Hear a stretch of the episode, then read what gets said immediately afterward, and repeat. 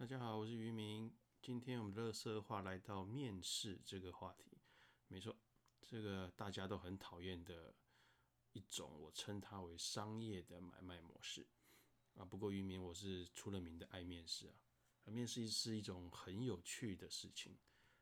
我不管是在职状态还是离职状态啊，线上的履历一定是打开的状态啊。就算昨天才入职啊。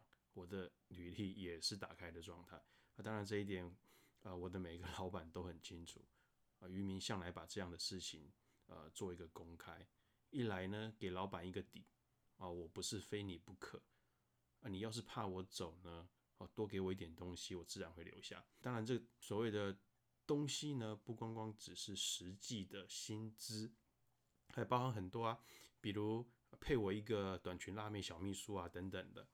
啊，第二，呃，渔民享受到了每一家公司面试啊，观察不同公司的状况，观察每一位老板的谈吐言语跟他的做事风格啊，别怀疑，参加面试啊，从开始进入公司之前呢，你就可以观察到很多的东西，这些东西呢，甚至会影响到，就算你拿到 offer 了，你是不是愿意到该公司就职的意愿，而且呢。参加面试呢，呃，你可以随时更新一下自己在这个市场上呢实际的价值是多少啊，偶尔满足一下自己那小小的虚荣心。渔民喜欢啊被人面试，那当然也面试过不少的人，不管是大陆的求职者、越南的求职者以及台湾的求职者啊，我自己都面试过不少啊。相较于其他国家的求职者呢，我发现啊，我们台湾的求职者不管啊，你的社会经验有多久？哪怕你是刚出社会的小朋友，到可能四五十岁的大叔，普遍来说，参加面试百分之九十都是同一张脸。什么脸呢？就是那种一脸啊，我告诉你，我很紧张，而且我会非常的乖。几乎每个人讲话起来啊，都轻声细语。我拜托你，现在是来面试啊，不是来跟我谈恋爱。哦，面试也不是相亲。啊，我想要看到的是你的自信，你的强势。每一个人都像小鹌鹑一样啊。比如说啦，我问你薪资希望多少，一般的答案就是看公司惯例，然后后面再补一句希望高一点。那不然就是前公司，比如说是三万好了，那希望呃现在如果可以录取的话，啊不要少于这个价格。基本上你自己都不知道你自己的实际。价值能拿多少薪资？你要我怎么相信你值我们给你高一点的薪水呢？面试谈薪资啊，请直接说出你希望的价码。面试其实它就是跟谈生意一样，有攻有防。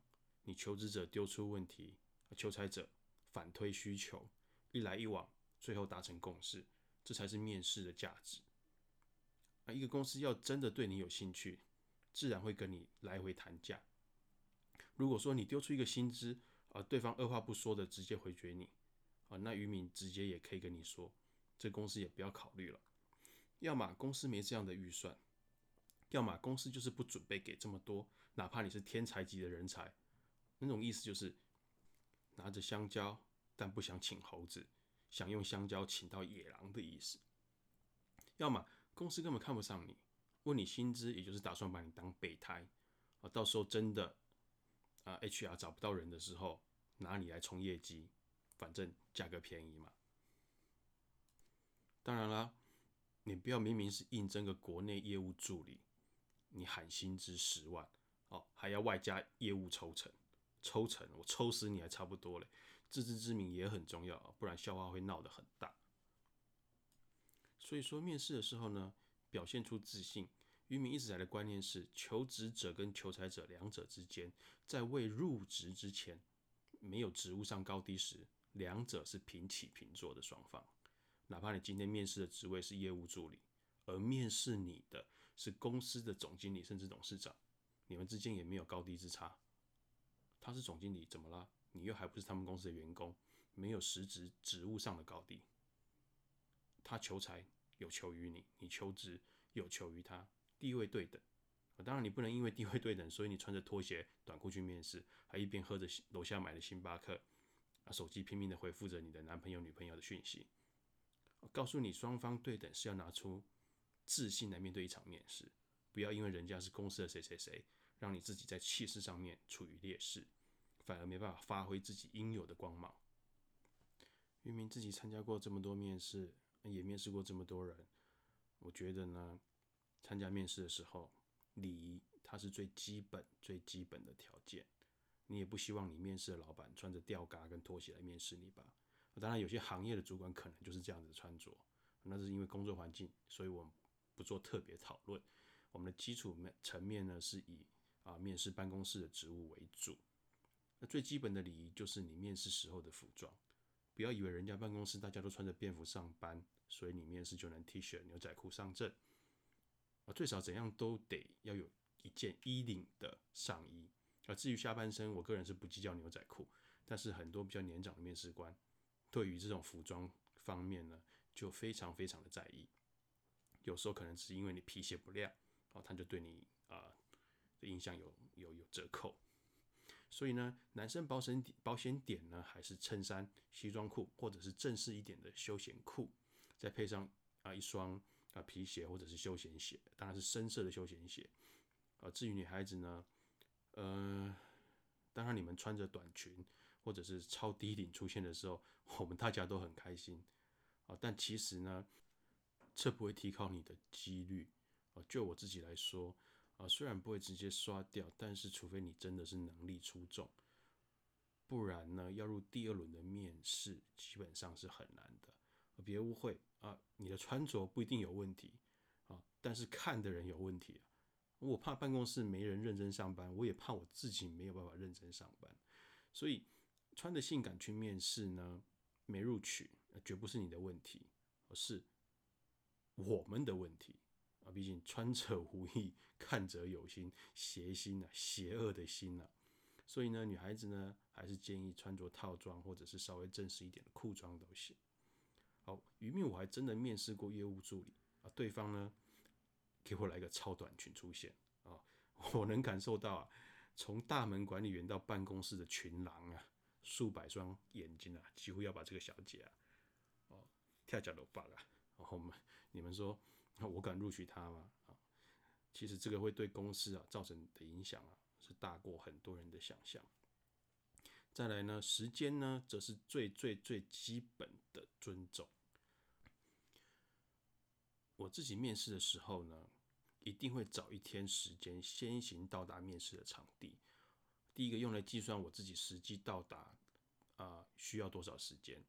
啊，面试当天呢，我一定会提前一个小时到达，并在十五到二十呃十五到三十分钟前呢到达面试公司，并告知呢啊联系的人说我已经到了。啊，适当的给自己缓和一下心情，顺便观察一下呢这家公司人员的工作状态等等。啊，当然有些 HR 他会说，他们很讨厌面试人员提前到达。啊，渔民只能说那是你们自己的问题啊。求职者提前到达，你能请他在前台或者会议室稍后。啊，如果人员太多不好意思，那也不关求职者的事。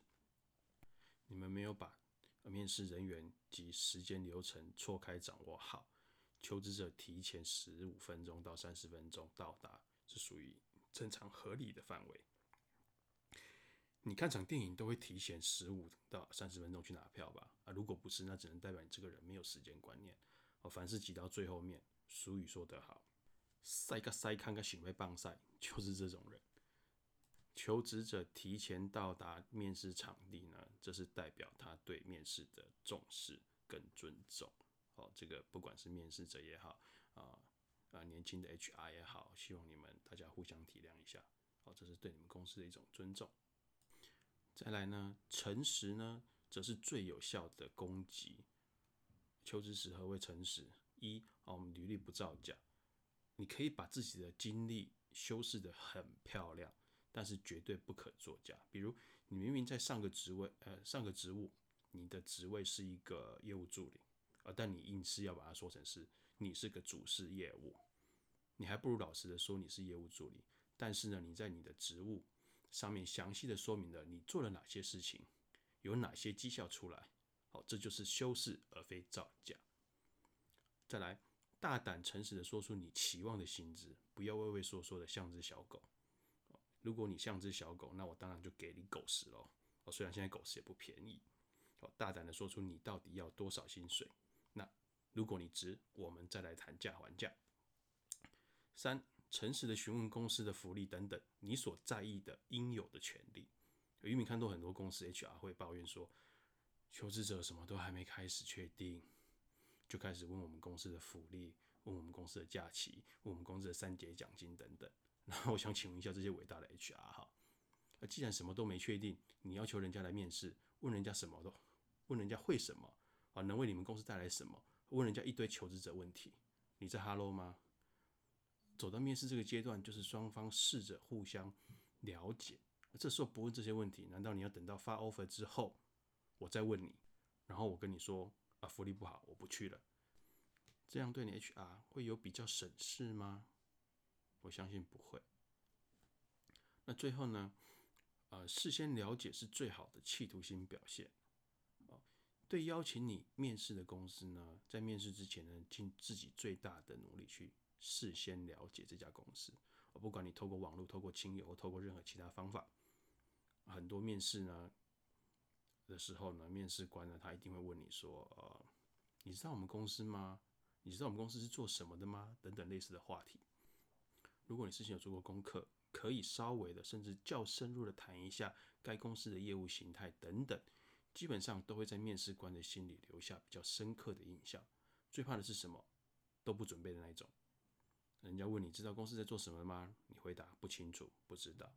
如果我是面试官基本上面试到这里就已经结束了，因为由此可以大概看出一个人对事情的处置方式及他对这次面试机会有没有企图心。